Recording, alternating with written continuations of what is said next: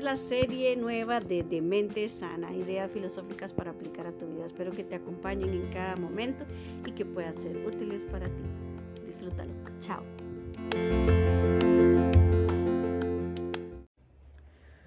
Yo quería amar. Esa fue la frase que me dijo una amiga hace poco. Cuando me, me contaba que quería estar en una relación de pareja y y que su intención, que su motivación era empezar a amar de nuevo. Qué bonito tener la expectativa de querer amar, qué bonito tener la iniciación de querer amar, pero qué frustrante, qué desgastante es el hecho de no poder lograrlo. Y no es solo por tu propuesta, es por la propuesta afectiva que trae el otro. ¿Qué quiere el otro contigo? Quiere tener relaciones sexuales, quiere pasar el rato, quiere ser tu compañía, quiere ser alguien que te quiere amar también, o solo tú estás ahí para esa finalidad. Es un riesgo amar. Sin embargo, es una de las experiencias más hermosas que pueden experimentar las personas. No todas la tienen. No todas la, la logran mantener. Porque una, una cosa es enamorarse, una cosa es mantener el romanticismo, una cosa es eh, inclusive casarse o vivir, convivir con alguien, pero otra cosa es mantenerse amando. Y el amor eh, tiene ese poder de transformarse a sí mismo. El enamoramiento, mencionaba yo que era una trampa, el enamoramiento es una mentira, el enamoramiento es el encantamiento lleno de máscaras que el otro se pone para conquistar el corazón. El enamoramiento es una mentira que dura seis, ocho, un año. Tarde o temprano se va a acabar. Más o menos pasados los tres años te das cuenta de con quién realmente estás. Porque dura más o menos. Ya ha pasado, perdón, ya ha pasado alguna de esas etapas.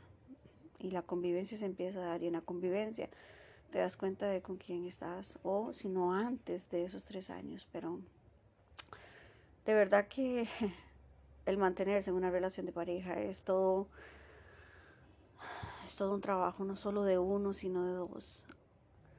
Un trabajo intencional, un trabajo con, con derecho, con, con propósito, con meta de querer realmente lograrlo. Es como querer pasar el nudo de mar que no te deja nadar y no te deja llegar a la orilla. Es, es como querer alcanzar el tope de tu, de tu nivel. Es como querer lograrlo. Y muchas veces no lo puedes lograr. Porque crees que solo depende de ti. Y no. Debería depender de los dos. Debería depender de la voluntad. Debería depender... Qué complicado, pero debería depender del, de la promesa y de la seguridad de alguien que quiere estar contigo y que no solo quiere estar por una temporada o quiere estar por un momento. Ojalá definiéramos el poder estar juntos a pesar de las circunstancias y las situaciones, a pesar de que cambiamos, a pesar de que rompemos promesas, rompemos pactos, rompemos compromisos, rompemos ideales y los ideales los creamos nosotros y las expectativas también y las promesas las decimos de la boca para afuera de forma muy rápida. Hmm. Por eso es que muchas no se dan, por eso es que muchas quedan en el vacío. Y en medio de eso está uno creyendo y esperando que cada una de ellas se cumpla. Una promesa solo se hace real cuando se cumple, cuando se materializa. En la boca una promesa no es nada, en el sentimiento una promesa no es nada. Una promesa es algo en evidencia. Ya cuando ves realmente eso suceder en tu vida es cuando realmente dices se cumplió la promesa. Y nos enganchamos, nos enganchamos porque eh, queremos llenar de magia, de fantasía nuestro cerebro, porque queremos engañarnos, porque creemos en la gente, nos engañamos. Y qué duro decir creer en la gente. Y sí, creemos en la gente. Y creer en la gente lleva un riesgo. El riesgo de ser defraudado, desilusionado. El riesgo de que no se cumpla lo que tú en tu cabeza te dijiste. o creíste mejor, porque alguien te lo dijo, tú lo creíste. Y no quiero romper el ideal de la promesa o el compromiso o de mantenerse en una relación. No, no quiero romperlo, lo que quiero es que seamos realistas, que salgamos del ideal y que entremos en la realidad de las cosas. Las cosas se pudieron haber dicho, las cosas se pudieron haber ofrecido, las cosas se pudieron haber planificado. Pero si no se dieron, simplemente fueron palabras que se las llevó el viento. La promesa es complicada en un corazón que tiene hambre de amar.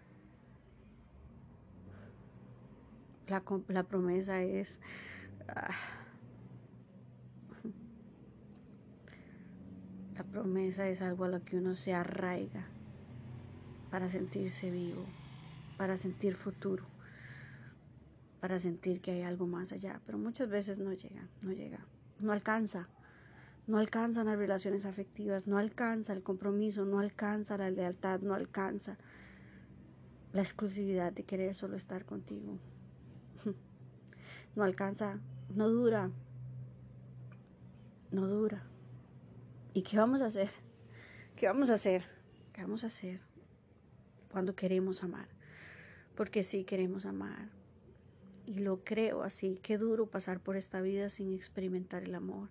Siempre lo he creído y siempre lo creeré. Qué duro pasar por esta vida sin experimentar el amor. Y hay muchas formas de amor. Tal vez el de los hijos, el de los padres, el del mejor amigo, el de alguien que en especial te tiene en su vida. Pero el amor de pareja, el amor afectivo. Qué duro pasar por esta vida sin experimentar el amor. Sin sentirse en el otro.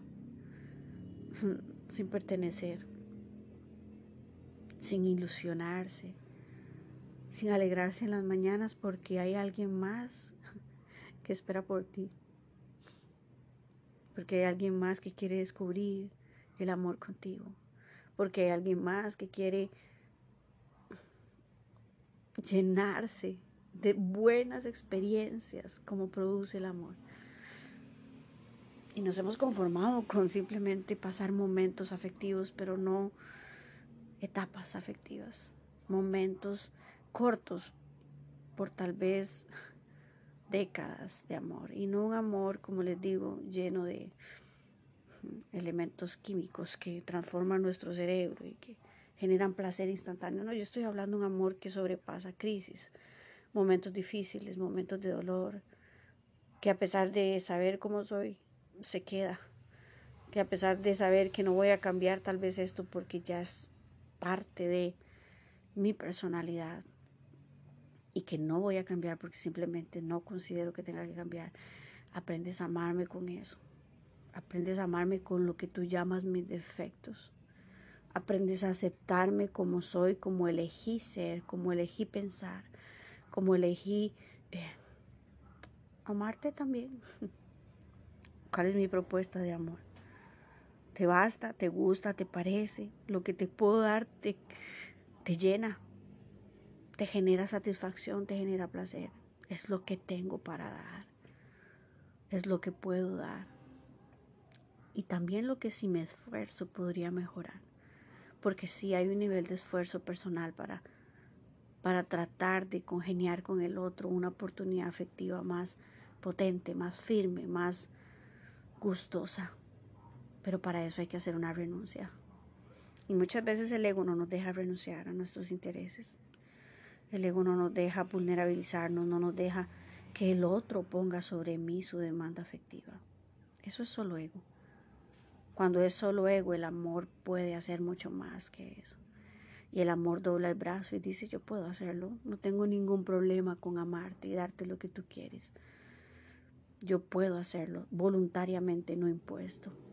Todo lo impuesto viene del ego. El amor cede. El amor gratifica al otro sin esperar nada a cambio. Y no estoy hablando de ser un mártir afectivo porque no creo en eso. Simplemente porque creo que si lo que yo te puedo provocar a ti te hace bien, también me genera bien a mí y lo hago. Y lo proyecto sobre ti, y lo doy sobre ti y lo desahogo sobre ti porque toda mi intención es vaciarme en ti.